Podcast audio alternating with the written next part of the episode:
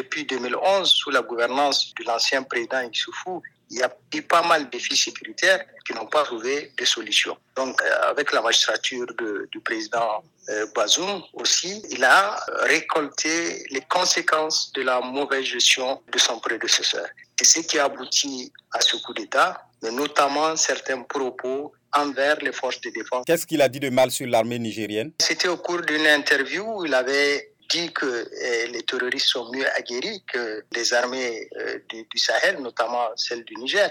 Et ça, ça a frustré beaucoup de soldats. ça a permis à certains de faire de la propagande contre lui pour le destituer. Et surtout que ces hommes-là disent qu'ils ont perdu beaucoup de l'heure et aussi à la mauvaise gouvernance. Vous avez des scandales, la justice ne, ne fonctionne pas.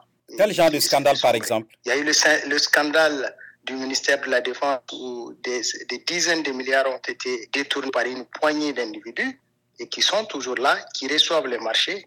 Et ça, ça a frustré l'armée qui avait tant besoin de ce matériel. On lui a envoyé du matériel défectueux, aussi de fausses munitions. Ça, l'armée n'a pas encore pardonné au système qui, a été mis en place par Issoufou d'abord, ensuite par son successeur, Mohamed Bazoum. Les militaires font état du Conseil national pour la sauvegarde de la patrie. Le nom de son président n'a jamais été cité jusqu'ici. Est-ce qu'il y a des indices ou des pistes? Les quelques indices que nous avons, c'est le, chef de la garde présidentielle qui était depuis plus de dix ans chef de la garde présidentielle. Vous parlez du général Oumarou Tchani Oui, je parle du général euh, Tchani, mais aussi vous avez les patrons de forces spéciales euh, Salop, qui est un officier qui a des états de service exemplaires, qui est respecté de ses hommes et qui a euh, combattu sur tous les théâtres des, opérations intérieures. Et vous avez aussi notamment l'ancien chef d'état-major des armées, le général Modi,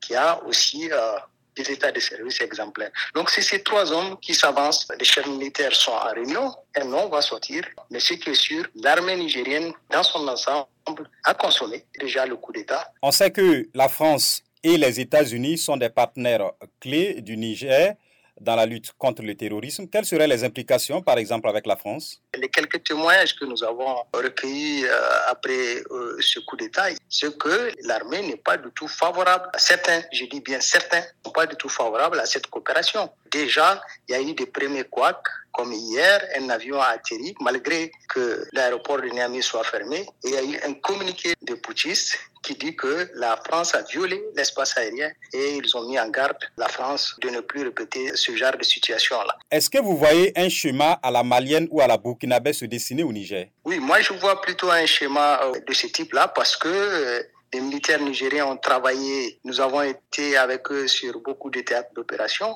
Ils sont prêts à travailler avec euh, certaines puissances, sans ils le disent ouvertement. Quelle puissance par exemple Par exemple, les États-Unis. Ils nous ont dit que les États-Unis les habillent de la tête aux pieds. Les Italiens, les forment, ils leur donnent du matériel. L'Allemagne par-ci. Mais ils sont réticents par rapport aux soldats français qui pensent qu'ils ne sont pas coopératifs. Moi, je pense qu'on va vers ce scénario euh, à la manière.